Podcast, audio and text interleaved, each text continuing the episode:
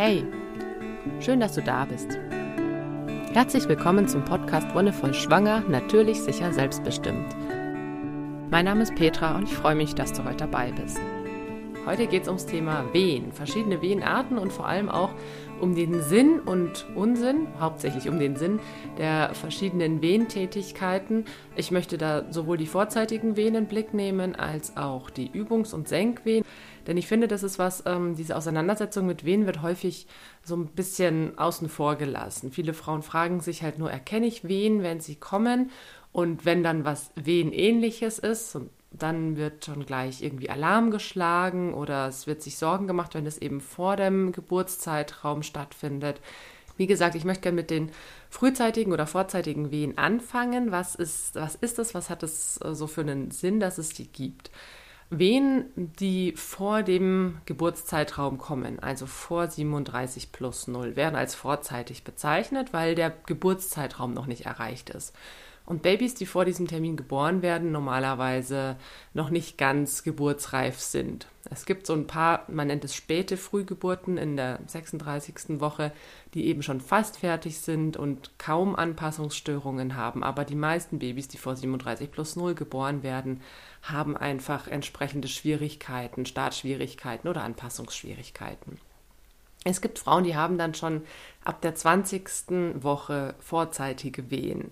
Und es ist unglaublich belastend. Also ich hatte eine Arbeitskollegin, die damit zu kämpfen hatte und es war wirklich anstrengend, dass immer wieder auch sehr heftige Wehen kamen und dass sie das natürlich auch in der Hinsicht belastet hat, dass sie sehr häufig dann zur Hebamme oder zum Gyn gegangen ist, um das abklären zu lassen.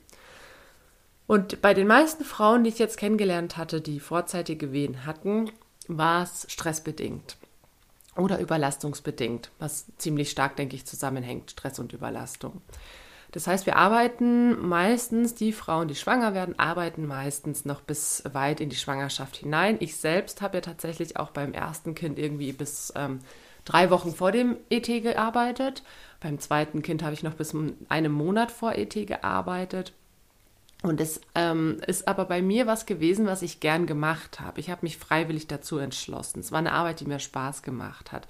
Und vor allem war es eine Arbeit, die mich auch körperlich nicht so arg belastet hat. Ich meine, es war ähm, ziemlich entspannt. Es war in, in einem Büro, wo ich mit dem Fahrrad oder zu Fuß hin ähm, konnte, wo ich dadurch auch schon immer ein bisschen Bewegung mit dabei hatte. Und dann habe ich maximal zwei Stunden am Stück gearbeitet. Es gibt aber Frauen, die tatsächlich noch ihren 40-Stunden-Woche auch bis weit in die Schwangerschaft hinein machen. Und es gibt manchmal einfach auch die finanzielle Notwendigkeit, das zu tun.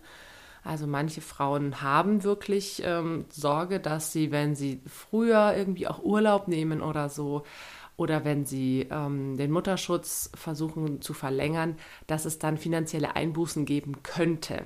Aber es ist ganz wichtig zu sagen, dass auch im Mutterschutz kriegt man Gehalt oder Geld, äh, Entgeltersatzzahlungen sind es dann.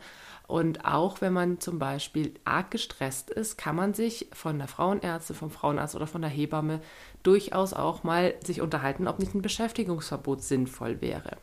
Also ich meine, gerade in verschiedenen Bereichen werden sowieso, sobald die Schwangerschaft bekannt ist, Beschäftigungsverbote ausgesprochen.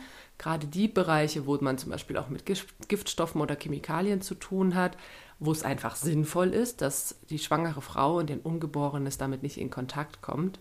Aber zum Beispiel auch in so einem Bereich wie ähm, ja, Kitas. Ähm, in Kitas und Kindergärten werden die Erzieherinnen und Erzieher ja auch äh, freigestellt. Erzieherinnen, die Erzieher nicht, ha? diesmal nicht die Erzieher. Ähm, die müssen natürlich weiterarbeiten, wenn ihre Partnerin schwanger ist.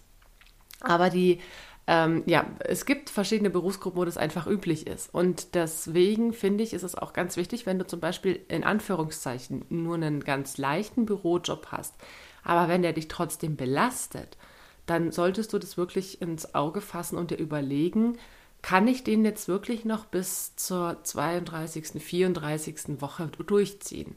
Der Mutterschutz beginnt ja offiziell erst in der 34. Schwangerschaftswoche, wenn du mit einem Einling schwanger bist, bei Mehrlingen früher. Aber es sind dann trotzdem nur noch sechs Wochen bis zur Geburt und manche Frauen haben dann einfach auch schon so ab der Mitte der Schwangerschaft auch Beschwerden oder ja, wollen auch einfach die Zeit gerne genießen und wissen nicht, ob sie das sich auch ähm, ja, herausnehmen dürfen. Und ja, auf jeden Fall, wenn du das Bedürfnis hast, ganz für dich zu sein und wenn du merkst, dass der Job, sei es jetzt körperlich, aber auch psychisch, wenn der dich einfach belastet, es kann auch sein, dass du auf der Arbeit immer wieder vielleicht Sticheleien ausgesetzt bist oder dass das Arbeitsklima einfach nicht so mega Bombe gut ist. Und dann ist das auch ein guter Grund zu sagen, ich will in diesem Umfeld einfach nicht mehr arbeiten. Ich will mich mit diesem Umfeld nicht mehr umgeben. Ich will ja in der Schwangerschaft eigentlich ein möglichst positives Umfeld für mich schaffen. Ich möchte alle Bedingungen um mich herum so gut wie es geht einrichten, dass ich entspannt sein kann, dass ich in Vorfreude sein kann, dass ich loslassen kann. Und wenn da irgendwie Menschen um mich rum sind in der Arbeit, die das dann unmöglich machen, dann kann es auch ein guter Grund sein zu sagen, ich gehe da jetzt einfach nicht mehr hin. Und viele Frauen haben so eine, ja, so eine Vorstellung von ja, Überverantwortung. Also ich habe es bei mir selber gemerkt. Ich wollte eben beim zweiten Kind auch gerne noch ein Projekt zu Ende bringen, wo ich mit beteiligt war und konnte mir auch gar nicht vorstellen, da die, die Arbeit so kurz vor Schluss einfach liegen zu lassen. Ich habe mich da in der Verantwortung gesehen. Wie gesagt, es war sehr entspannt und es hat mir Spaß gemacht und auch die Kolleginnen und Kollegen waren super nett. Aber es gibt natürlich auch den Fall, wo man dann sagt, nee, komm, und das ziehe ich jetzt noch durch, weil wer weiß, wie es wird. Wenn es ein Projekt ist, wo man über Jahre hinweg Herzblut reingesteckt hat dann will man das natürlich auch zu Ende bringen. Und dann kurz vor Schluss zu sagen, ja, okay, tschüss, ich bin jetzt dann mal im Beschäftigungsverbot, fällt natürlich auch super vielen Frauen sehr schwer, was ich echt gut nachvollziehen kann. Und da ist es einfach wichtig reinzuspüren, okay, gibt es vielleicht irgendwie eine Situation, mit der ich mich abfinden kann? Ist es möglich, dass vielleicht eine befreundete Kollegin oder ein befreundeter Kollege von mir die Arbeit übernimmt, das Projekt zu Ende bringt? Ist es möglich, dass ich dann noch irgendwie ähm, ja, das vielleicht auch herauszögern kann, dass ich sagen kann, es ist jetzt nichts, was super dringend in den nächsten drei Wochen fertig sein muss, sondern das reicht auch, wenn ich vielleicht nach einem Jahr Elternzeit wiederkomme. Da muss man einfach ausloten, welche Möglichkeiten es gibt.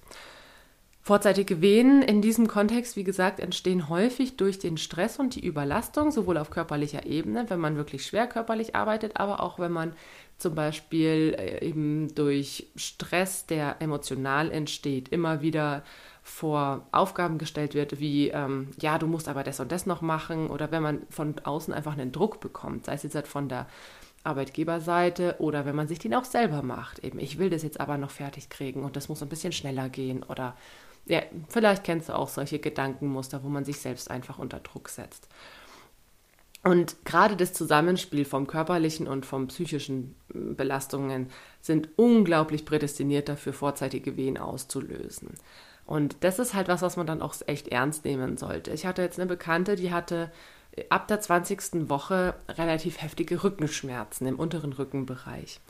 Und die hat es lange nicht ernst genommen. Die dachte natürlich, ja, das ist halt in der Schwangerschaft so, da kriegt man halt Schmerz im unteren Rücken, weil ja der Bauch wächst und weil da Belastung ist und weil sich der Körper halt neu einfinden muss. Ist natürlich auch gut, nicht gleich jedes Mini-Ziepen oder jedes kleinste Wehwehchen dann ähm, deswegen irgendwo hinzurennen zu einer Fachperson und das abklären zu lassen, finde ich auch, ist, ist Quatsch, wenn man das macht, weil der Körper macht einfach viele Veränderungen durch, das stimmt, ja, und die Schwangerschaft ist eine ganz, ganz besondere Zeit, wo es auch manchmal vielleicht komische Sachen gibt.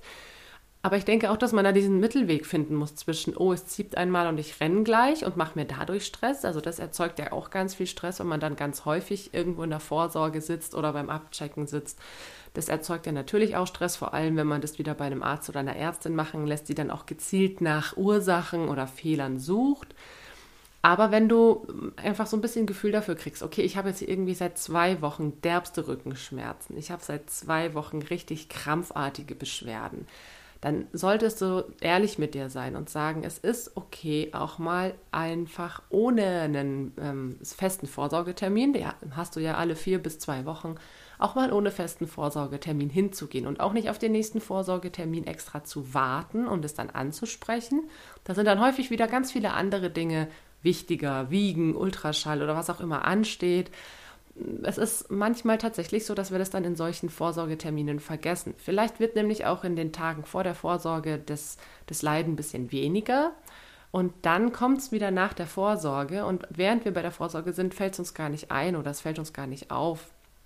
Deswegen, wenn sowas auftritt, dass du wirklich über mehrere Tage hinweg extreme Schmerzen hast und das auch vielleicht auch schon in diese Richtung zuordnen kannst, okay, das ist im unteren Rücken, es ist im unteren Bauchbereich, vielleicht merkst du auch, dass dein Bauch hart wird, dann solltest du auf jeden Fall mal abchecken lassen, okay, sind es vorzeitige Wehen? Und wenn ja, wie kann ich dem entgegentreten? Die Hebammen oder die meisten Hebammen haben da einfach genauso die Tipps, die ich dir jetzt sagen werde, dass du versuchst, dich ähm, zu entspannen und zu beruhigen. Es gibt manche, die bieten noch ähm, Massagen an, Wellnessmassagen für Schwangere.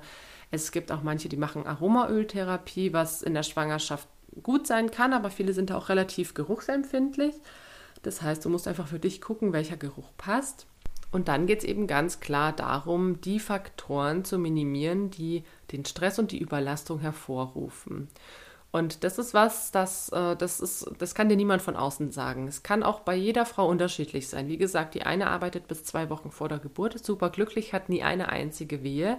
Und bei der anderen fängt es irgendwie schon in der 18. Woche an. Und ähm, obwohl der Job vielleicht auch äh, super entspannt von außen her scheint, es ist individuell total unterschiedlich. Und du brauchst dich da auch nicht irgendwie besorgt fühlen, wenn du siehst, dass andere vielleicht noch viel härter in Anführungszeichen arbeiten oder noch viel mehr Stunden arbeiten das ist individuell so unterschiedlich, dass es bei dir einfach sein kann, dass du mit zwei Stunden Arbeit am Tag überfordert oder überlastet bist.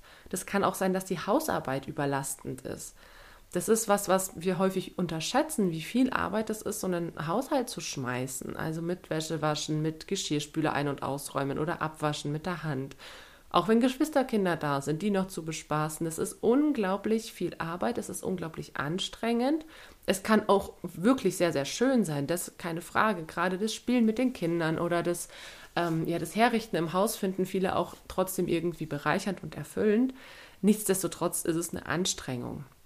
Und wenn du dann noch in dem Modus bist, dass du sagst, eigentlich hast du da eben gar keinen Bock drauf, eigentlich willst du dich nicht tagtäglich um, um Haushalt, Wäsche und Kinder kümmern. Und dann ist es spätestens der Zeitpunkt, wo du wirklich sagen solltest, okay, entweder spreche ich mit meinem Partner oder meiner Partnerin darüber, dass wir uns da gegenseitig besser entlasten. Oder du suchst ja auch schon während der Schwangerschaft eine Haushaltshilfe, die dich da ein bisschen begleitet und unterstützt und dadurch schon für ein bisschen mehr Entspannung sorgen kann, dass du dich nicht mehr um diese Dinge kümmern musst.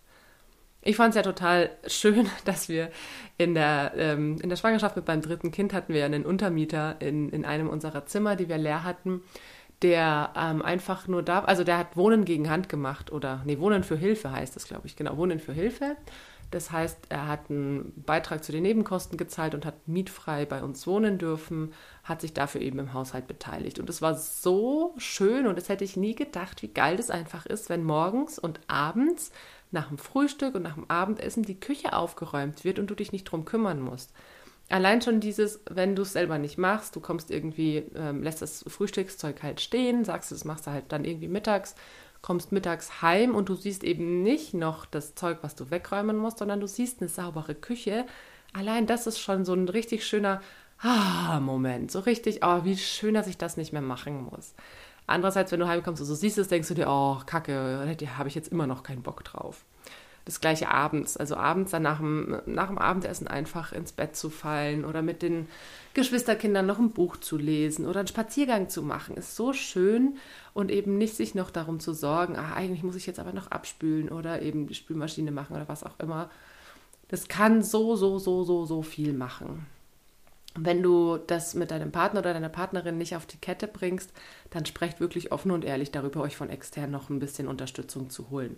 Das kann ja auch ein Familienmitglied sein, wenn irgendwie schon eine Oma irgendwie da ist oder eine gute Freundin in der Nähe, dann, dann ist das natürlich auch die noch viel persönlicher Variante als eine anonyme Haushaltshilfe. Okay, also wie gesagt, die Vorwehen, die dann kommen können, können auch tatsächlich manchmal schon geburtsauslösend sein. Also das ist halt echt nicht zu unterschätzen dass ähm, der Körper, wenn der merkt, er hat zu viel Stress und es ist viel zu viel Belastung um dich herum, dann hat der Körper diesen, Mechanismus zu sagen, okay, dann ist die Schwangerschaft jetzt vielleicht nicht angebracht. Und der Körper ist da relativ schlau. Wenn, wenn der merkt, es klappt einfach nicht, es ist zu viel Stress, zu viel Belastung, dann ist es nicht gut für dich und nicht gut für dein Kind. Und du hast sowieso schon die Belastung mit der Schwangerschaft, dass dein Körper mehr Energie braucht und mehr Ruhe braucht. Und wenn der Körper dann checkt, das wird nichts, dann setzen Wehen ein und die können sogar so weit gehen, dass tatsächlich das Kind auf die Reise geschickt wird, auf die Geburtsreise. Die Wehen sind erstmal ein Warnsignal und das solltest du deswegen auch ernst nehmen. Der Körper sagt dir durch die Wehen, hey, wenn es so weitergeht, dann kann dieses Kind nicht weiter in dir wachsen, dann ist es für euch beide zu viel. Und wenn du diese Zeichen aber ignorierst, dann kann es dazu kommen, dass diese Wehen stärker und stärker werden und eben eine Geburt auslösen. Und dann kommt es zu Frühgeburten in der 28., 30. Woche, was nicht besonders gut ist, weil das noch mehr, also sowohl fürs Kind ist natürlich nicht gut, aber du bist dann automatisch weiter in diesem Stressmodus. Wenn du ein Kind in der 30. Woche bekommst, dann ist das erstmal mit ganz viel Krankenhaus, Intensivstation, Neugeborenenstation verbunden, was natürlich noch mehr Stress oder weiterhin Stress erzeugt. Und das ist so die große Kunst, all diese Faktoren, die Stress erzeugen, zu versuchen, so gering wie möglich zu halten. Manchmal ist es natürlich auch Stress in der Partnerschaft oder in anderen Beziehungen und da hatte ich auch schon mal in einer anderen Folge drüber gesprochen. Da musst du einfach ehrlich mit dir sein. Wenn du merkst, der Stress in der Beziehung belastet dich so arg, dass du davon wirklich Wehenschmerzen kriegst, dann musst du dir überlegen, ist es das wert? Ist es wirklich wert, diese Partnerschaft weiterzuführen in dieser Art und Weise? Oder sucht ihr euch vielleicht echt in der Schwangerschaft noch eine eine Paarberatung oder eine Mediation oder die schwangeren Konfliktberatung kann da auch sehr gut helfen, weil häufig ist die Schwangerschaft eine Zeit, wo es einfach nochmal Themen gibt, die sonst eher untergehen und in der Schwangerschaft dadurch, dass es diese körperliche Reaktionen gibt, nochmal schwerer wiegen und das ist auch eine gute Chance, um solche Themen auch nochmal aufzuarbeiten, wenn da irgendwelche Konflikte noch schwelen in der Beziehung. Es muss nicht mal mit deinem Partner oder deiner Partnerin sein, es kann auch sein, dass das Beziehungen mit deinen Eltern sind, also oder mit deinen Schwiegereltern. Das das ist auch was, was häufig belasten kann, wenn man dann in der Schwangerschaft schon wieder von ganz vielen Seiten ganz viele tolle Tipps hört und was man jetzt bitte tun und lassen soll und das eigentlich gar nicht hören möchte oder sich da auch nicht so gut abgrenzen kann, dann ist das auch sehr belastend. Also kurz zusammengefasst, Vorwehen haben auf jeden Fall ihren Sinn. Sie wollen dich warnen und dir zeigen, dass du dir mehr Ruhe und Entspannung gönnen solltest und vielleicht gewisse Strukturen oder dann vielleicht auch dein Umfeld in der Schwangerschaft neu gestaltest, anders gestaltest, damit es für dich überhaupt möglich ist, in, in Ruhe und in Entspannung schwanger zu sein. Dann möchte ich jetzt aber noch in Abgrenzung auf die Übungs- und Senkwehen eingehen, weil das ist ein Thema, wo dann Frauen häufig verunsichert sind. Sind es jetzt halt wirklich ähm, Vorwehen, die eine Geburt auslösen, oder sind es Übungs- und Senkwehen, die die Gebärmutter auf die bevorstehende Geburt vorbereiten? Also das ist manchmal gar nicht so leicht zu unterscheiden. Ich habe aber festgestellt, dass wirklich geburtsfördernde Vorwehen, also die, die auch schon den Muttermund öffnen, extrem viel stärker sein können und auch mit viel mehr Schmerzen verbunden sind. Übungs- und Senkwehen sind das, was ich erfahren habe und das, was ich auch mit meinen Frauen in den Kursen so mitbekommen habe, sind meistens nicht schmerzhaft, sondern eher nervig. Also du sitzt dann abends vielleicht nach einem langen Tag ganz entspannt mit deinem Partner, deiner Partnerin auf der Couch, willst einen Film gucken, es kehrt endlich Ruhe ein, du trinkst einen schönen Tee und dann fängt an, die Gebärmutter so ein bisschen zu drücken, ein bisschen zu ziehen, ein bisschen hart zu werden. Vielleicht schon in regelmäßigen Abständen, aber noch nicht wirklich schmerzhaft, aber so, dass du es natürlich schon mitbekommst. Und die Gebärmutter übt tatsächlich in den ja, manchmal schon vier Wochen vor dem errechneten Termin, weil man weiß nie, wann das Kind kommt. Also wenn das Kind bei 38 plus 0 kommt, dann, dann braucht es einfach auch eine gewisse Zeit vorher, die sich die Gebärmutter schon drauf einstellt. Wenn das Kind erst bei 42 plus 0 kommt, kann es sein, dass du auch erst ab ET diese Übungswehen hast. Auf jeden Fall ist es dann natürlich schwierig zu unterscheiden, aber normalerweise kommen Übungswehen nicht vor der 34. Woche zustande. Denn die Gebärmutter ist oder unser Körper hat sehr viel innenliegende Weisheit, sehr viel Intuition und weiß, wann es Zeit ist zu üben und weiß ungefähr, wie weit das Baby ist, weiß ungefähr, wann es wirklich Sinn macht, auch zu üben. Und deswegen, es kann natürlich sein, dass du ab und zu schon mal vorher so ganz leichte Übungswehen hast, aber dass das wirklich regelmäßig wird. Und das erzählen auch viele Frauen, das hatte ich auch. Ich hatte auch bei zwei Kindern über Wochen jeden Abend Übungswehen. Ist die Gebärmutter einfach immer wieder mal kontrahiert und dann ist sie wieder locker geworden. Die dauern meistens nicht so lange, also selten länger als 30 Sekunden. und kommen auch nicht in so krass regelmäßigen Abständen, dass du jetzt wirklich sagst, alle zehn Minuten oder so, sondern ja, ich kann mich ganz gut an eine Situation erinnern, wo wir Film geguckt hatten und da, das war ein Film von eineinhalb Stunden und in diesen eineinhalb Stunden hatte ich irgendwie fünf Wehen. Also das sind dann ne, auf äh, 90 Minuten runtergerechnet, kannst du es dir selber ausrechnen, wann dann ungefähr eine Wehe kam. Und die haben eben nicht so krass lange gedauert. Und das ist der wichtige Unterschied, dass eine geburtsfördernde oder eine geburtsstartende Wehe meistens schon über eine Minute gehen muss, um überhaupt auf den Muttermund wirksam zu sein. Die Wehen, die zum Üben da sind, heißt wirklich, ähm, die Gebärmutter übt schon mal dieses Muskeln anspannen, die übt einfach schon mal, wie, ja, in welchen Bereichen man anspannen muss, um, um diesen Druck aufzubauen. Es gibt ja sehr viele verschiedene Muskelschichten in der Gebärmutter und da wird einfach schon mal so ein bisschen getestet und ausprobiert. Das ist ja das erste Mal, wenn es dein erstes Kind ist, dass die Gebärmutter das macht und auch wenn es ein zweites oder drittes Kind ist, ist es eine Bewegung, die dein Körper noch nicht, noch nicht verinnerlicht hat. Und Bewegungen werden durch Wiederholung verinnerlicht. Also auch wenn wir zum Beispiel eine Sportart machen, ähm, wenn wir zum Beispiel Federball spielen, ne, Badminton, da gibt es einfach gewisse Schlagabfolgen. Oder wenn wir ähm, Volleyball spielen, wie das genau mit dem Baggern funktioniert, dass wir den Ball auch wirklich schön hochkriegen. Dass, dass Armhaltungen und Muskelspannungen erstmal eingeübt werden müssen von deinem Körper, damit er dann mit der Zeit, man sagt 66 Mal muss man es wiederholen, damit es quasi im Kleinhirn gelandet ist, ist einfach nur eine Zahl, ist Quatsch mit Soße. Aber es muss schon einfach sehr, sehr häufig wiederholt sein, damit dein Körper dieses Gedächtnis hat und weiß, wie es funktioniert.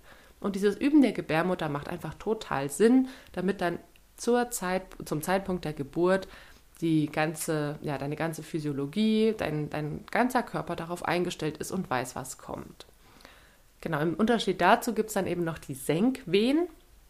Äh, Senkwehen sind Wehen, die, wie der Name schon sagt, dafür sorgen, dass sich das Kind tiefer ins Becken hineinbegibt, hinuntersenkt. Und manchmal gibt es dann auch so Aussagen, wenn, wenn man Senkwehen hatte und am nächsten Tag sich irgendwie mit einer Freundin oder einer Bekannten trifft, dass dann schon so Kommentare kommen wie, oh, dein Bauch ist aber tief gesunken oder sowas. Also habe ich selber erlebt, aber letztendlich hatte ich ähm, selber nie so krass das Gefühl, dass es unglaublich krass nach unten gegangen wäre. Ich hatte schon von vornherein Kinder, die tief im Becken lagen, aber es gibt tatsächlich Frauen, deren Kinder weiter oben im Bauch liegen und wo man das tatsächlich äußerlich sehen kann.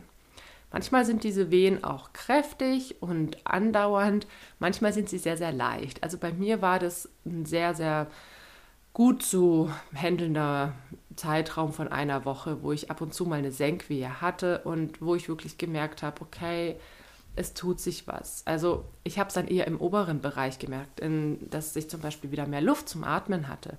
Wenn sich das Kind tiefer ins Becken senkt, dann drückt das Zwerchfell nicht mehr so arg gegen die Gebärmutter, beziehungsweise die Gebärmutter drückt nicht mehr so arg gegen das Zwerchfell. Und damit kannst du tatsächlich wieder ein bisschen tiefer atmen. Manche Frauen merken auch, die haben dann irgendwie so in der 37., 38. Woche extreme Übelkeit, weil die Gebärmutter so auf Magen und Verdauungsorgane drückt.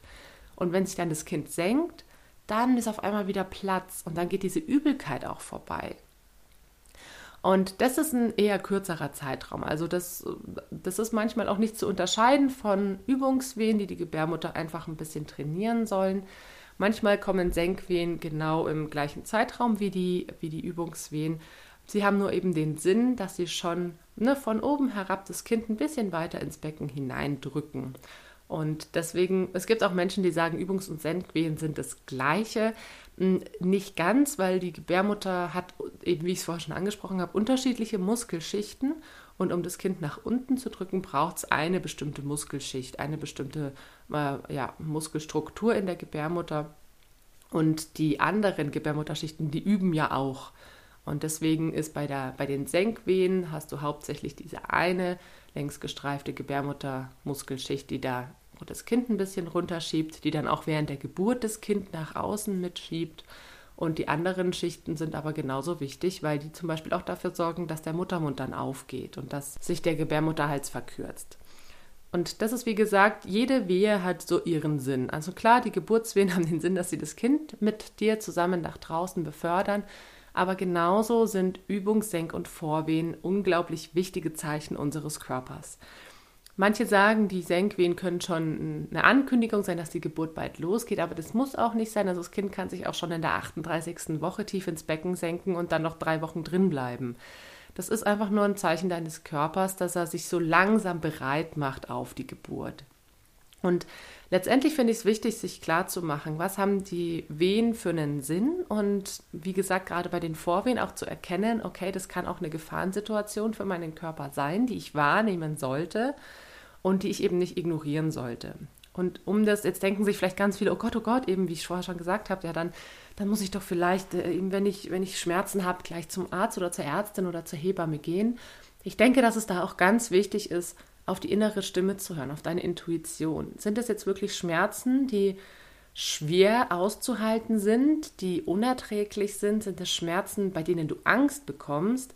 Dann solltest du das auf jeden Fall abklären lassen. Aber sind es Schmerzen, die du mit einer guten Massage, mit einem Bad, mit was auch immer für eine Entspannungsmöglichkeit wieder los wirst, dann kannst du erstmal dich auch entspannen und wirklich sagen, okay, ja, mein Körper hat mir jetzt gezeigt, dass es jetzt einfach nicht der Moment ist. Und das Thema Baden ist natürlich bei Schmerzen und Wehen auch immer ein ganz interessantes, weil es heißt ja, dass man über ein warmes Bad auch herausfinden kann, ob es echte, in Anführungszeichen, Geburtswehen sind oder ob es eben nur Vorwehen oder Senkwehen sind. Und das ähm, kann tatsächlich ein guter Indikator sein, wenn man Wehen hat und in die Badewanne geht, in die warme oder auch unter die warme Dusche sich stellt, wenn man keine Badewanne hat, das geht auch werden diese Wehen dann stärker oder gleichbleibend oder gehen sie wieder weg? Wenn sie weggehen, dann sind es keine Geburtswehen. Wenn sie gleich bleiben oder stärker werden, dann könntest du davon ausgehen, dass es Geburtswehen sind. Und diese Entspannung kannst du dir natürlich auch ähm, anders verschaffen. Das Wasser ist einfach ein Element, das uns umgibt, wenn wir, wenn wir selber Babys sind, ne, wir schwimmen im Fruchtwasser. Das ist ein Element, das unseren ganzen Körper ausmacht. Unser Körper besteht zu, zu 75 Prozent aus Wasser. Das ist einfach was, was uns ganz arg ja, helfen kann. Und wenn du jetzt überhaupt nicht so der, der Wassertyp bist, das gibt es natürlich auch, dann kannst du das auch mit, mit anderen Entspannungstechniken machen. Also dann kannst du auch wirklich hingehen und sagen, hey, ich mache mir einfach schöne Musik an und gönne mir eine kleine, weiß ich nicht, ähm, eine Teezeremonie oder was auch immer dir dann hilft. Ich mache eine Visualisierung oder eine Meditation. Vielleicht hast du einen Partner oder eine Partnerin zur Hand, die dich massiert. Und immer wenn du merkst, in entspannenden Momenten, wenn du wirklich loslassen kannst, werden die Schmerzen mehr, dann solltest du dir überlegen, nicht vielleicht doch die Hebamme oder einen Arzt oder eine Ärztin anzurufen, um abklären zu lassen, ob das nicht doch tatsächlich Geburtswehen sein können. Okay, damit ähm, hoffe ich, dass ich dir so ein bisschen die, ja, diese Unsicherheit mit den Wehen genommen habe. Meine Hebamme und ich denke auch viele andere Hebammen haben diesen Spruch auf den Lippen, dass man echte Geburtswehen erkennt, wenn sie kommen, auch wenn man noch nie eine hatte. Und das kann ich wirklich nur bestätigen. Ich hatte viele, viele, viele Übungswehen. Und es war dann so klar, als dann die Geburtswehen eingesetzt haben, dass das jetzt was anderes ist. Das hilft nicht viel, wenn ich dir das jetzt erzähle, weil trotzdem bleibt eine Unsicherheit. Für mich war es das Gleiche. Auch beim er nachdem ich das erste Kind geboren hatte und beim zweiten Kind schwanger war, bin ich trotzdem wieder in diese Unsicherheit reingekommen. Oh, und werde ich die Wehen erkennen? Werde ich wirklich rechtzeitig irgendwie ähm, ja, be anrufen, Bescheid sagen, was auch immer? Und ja, also es war jetzt wirklich dreimal so, dass die Wehen deutlich voneinander zu unterscheiden waren. Und es ist ein gutes Gefühl zu wissen oder es ist schön, wenn man sich darauf verlassen kann. Der Körper wird das regeln und ich brauche nur auf die Signale meines Körpers hören. Und da einfach die Schwangerschaft zu nutzen, um wieder in dieses Hören und in das Fühlen reinzukommen, ist einfach eine unglaublich wertvolle Zeit, weil dir das auch für den Rest deines Lebens ganz viel bringt. Reinhören, reinspüren, was brauche ich, was braucht mein Körper. Und das kann dir später dann auch die Fähigkeit geben, die Bedürfnisse deines Babys besser zu erkennen und dem besser nachzugehen. In diesem Sinne war es das für heute. Vielen, vielen Dank, dass du dabei warst. Danke fürs Zuhören und wie immer, wenn dir die Folge gefallen hat, dann lass gerne einen Kommentar oder eine Bewertung da oder sag's auch gerne weiter. Wir hören uns dann in ein paar Wochen wieder. Bis dahin wünsche ich dir alles, alles Gute und noch einen wonnevollen Tag.